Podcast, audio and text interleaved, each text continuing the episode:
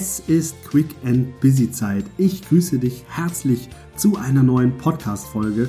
Heute mit dem Thema Zeit ist mein Freund. Zeit ist mein Freund ist ein positiver Glaubenssatz, der für mich ein Schlüssel war, um endlich rauszukommen aus dem Hustle-Modus und diesem ich habe für das keine Zeit, ich habe da keine Zeit und so weiter. Aber vielleicht erstmal einen Schritt zurück. Vielleicht geht es dir oder auch jemand aus deinem Umfeld genauso, wie es mir jahrelang erging und auch heute für mich immer noch eine große Gefahr besteht.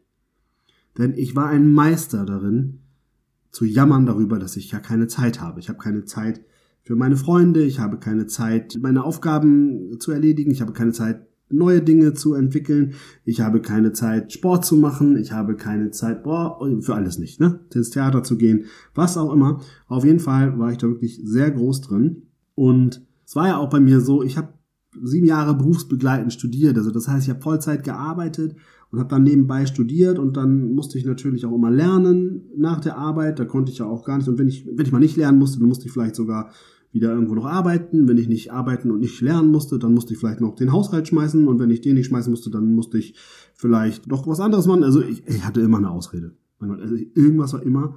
Und ich muss jetzt ganz ehrlich sagen, ich habe keine Zeit kann auch einfach heißen, ich habe keine Priorität für das, worüber ich da gerade rede.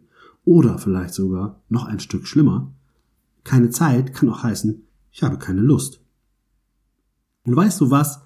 Das ist okay, das ist in Ordnung, denn es ist völlig in Ordnung, auch mal keine Lust zu haben oder auch keine Priorität auf etwas zu haben.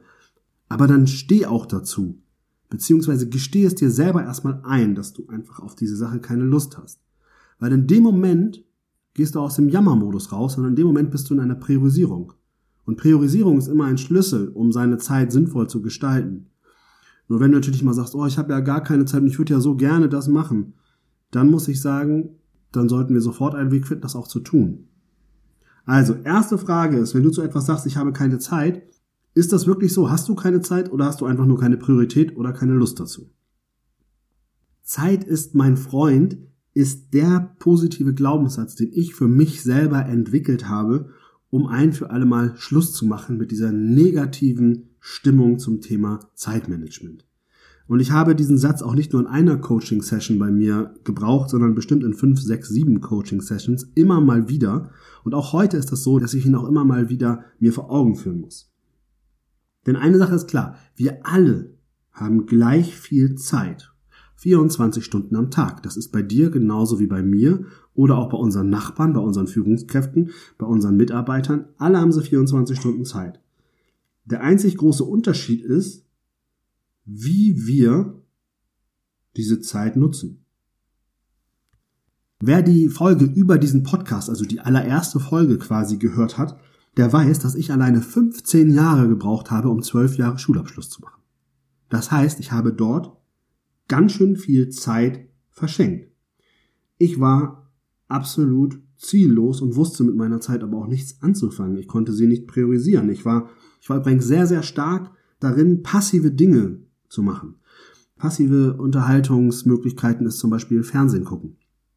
Ich habe ganz viel Fernsehen geschaut, nicht nur Sinnvolles, sondern wahrscheinlich in erster Linie eher Trash-TV und da sind dann auch ganz schön viele Stunden ins Land gegangen, bei denen ich mich einfach habe berieseln lassen. Ebenfalls sehr passiv ist das Thema Computerspielen. Ich habe früher sehr, sehr, sehr, sehr viel Computer gespielt. Das Problem ist nur, dass alles das, was du da dir in deinen virtuellen Welten aufbaust, ja gar nichts, also so wirklich gar nichts mit deinem realen Leben zu tun hat. Das heißt also, jedes Mal, wenn ich wieder die Bundesliga gespielt habe oder Manager gespielt habe oder ein Autorennen gespielt habe oder ein Ballerspiel oder was auch immer, hat sich ja in meinem normalen Leben nichts verändert, außer dass alle anderen in meinem Umfeld eventuell schlauer waren und irgendwie für die Schule gelernt haben oder bei der Arbeit irgendwie Sinnvolles getan haben und ich halt in der Zeit nur gezockt habe.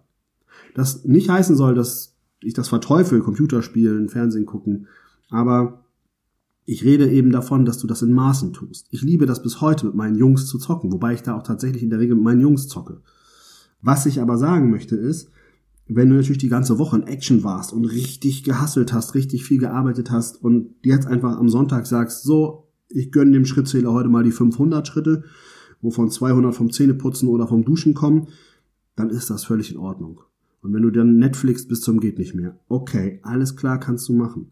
Wenn du jetzt aber ehrlich zu dir bist und feststellst, naja, das mache ich schon nicht nur einmal, sondern ich mache das so zwei, drei, viermal die Woche, dann ist das ein Indiz dafür, dass du ganz viel Zeit verschenkst, ganz viel Zeit, die du eigentlich für die Dinge hättest, die du ja unbedingt machen wolltest. Zeit ist mein Freund und dann geht der Satz wie folgt weiter, denn ich entscheide, für wen und für was ich sie einsetze. Das ist das, was meine positive Formulierung zum Thema Zeitmanagement war. Und falls jetzt bei dir der innere Kritiker kommt und sagt, ja, aber bei der Arbeit kann ich gar nicht so viel selber entscheiden, dann sage ich dir natürlich, klar, es gibt gewisse Situationen im Leben, wo du nicht allein entscheiden kannst, sondern wo du auf andere angewiesen bist. Aber die erste Frage ist, arbeitest du mit einem Terminkalender? Falls noch nicht, dann fang jetzt damit an. Das ist wirklich schlau, weil das ist super, um sich zu strukturieren.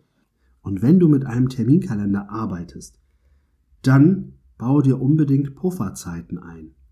Pufferzeiten sind Zeiten, die du frei hältst, damit du gegebenenfalls auch die Dinge, die du vielleicht nicht geschafft hast, da noch reinpacken kannst. Oder aber auch bau dir Pufferzeiten für dich selber ein. Setze dir einen Terminblocker mit dir selbst und nehme diesen auch ernst. Das heißt, von mir aus nenne ihn Me-Time. Aber setze regelmäßig in deinen Kalender einen Blocker mit Me-Time. Wenn du das Gefühl hast, dass du die gar nicht brauchst, wenn sie im Kalender steht, kannst du ja immer noch überlegen, was du dann mit dieser Zeit machst.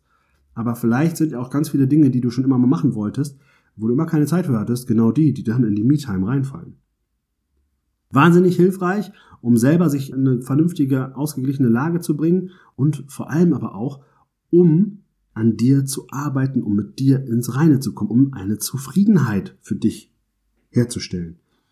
Denke daran, Zeit ist nicht nur mein Freund, Zeit ist auch dein Freund. Zeit ist dein Freund, denn du entscheidest, für was und wie du deine Zeit einsetzt.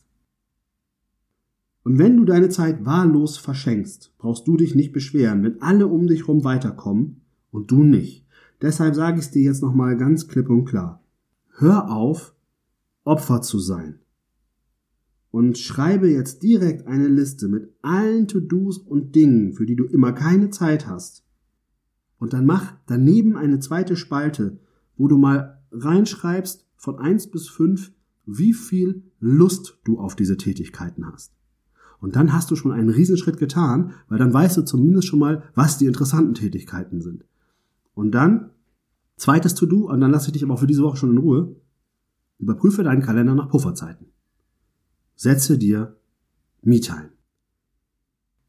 In der nächsten Folge werde ich dir noch weitere Tipps und Tools an die Hand geben, wie du dein Zeitmanagement effektiv verbessern kannst, so dass du auch wirklich sagen kannst, hey, Zeit ist mein Freund.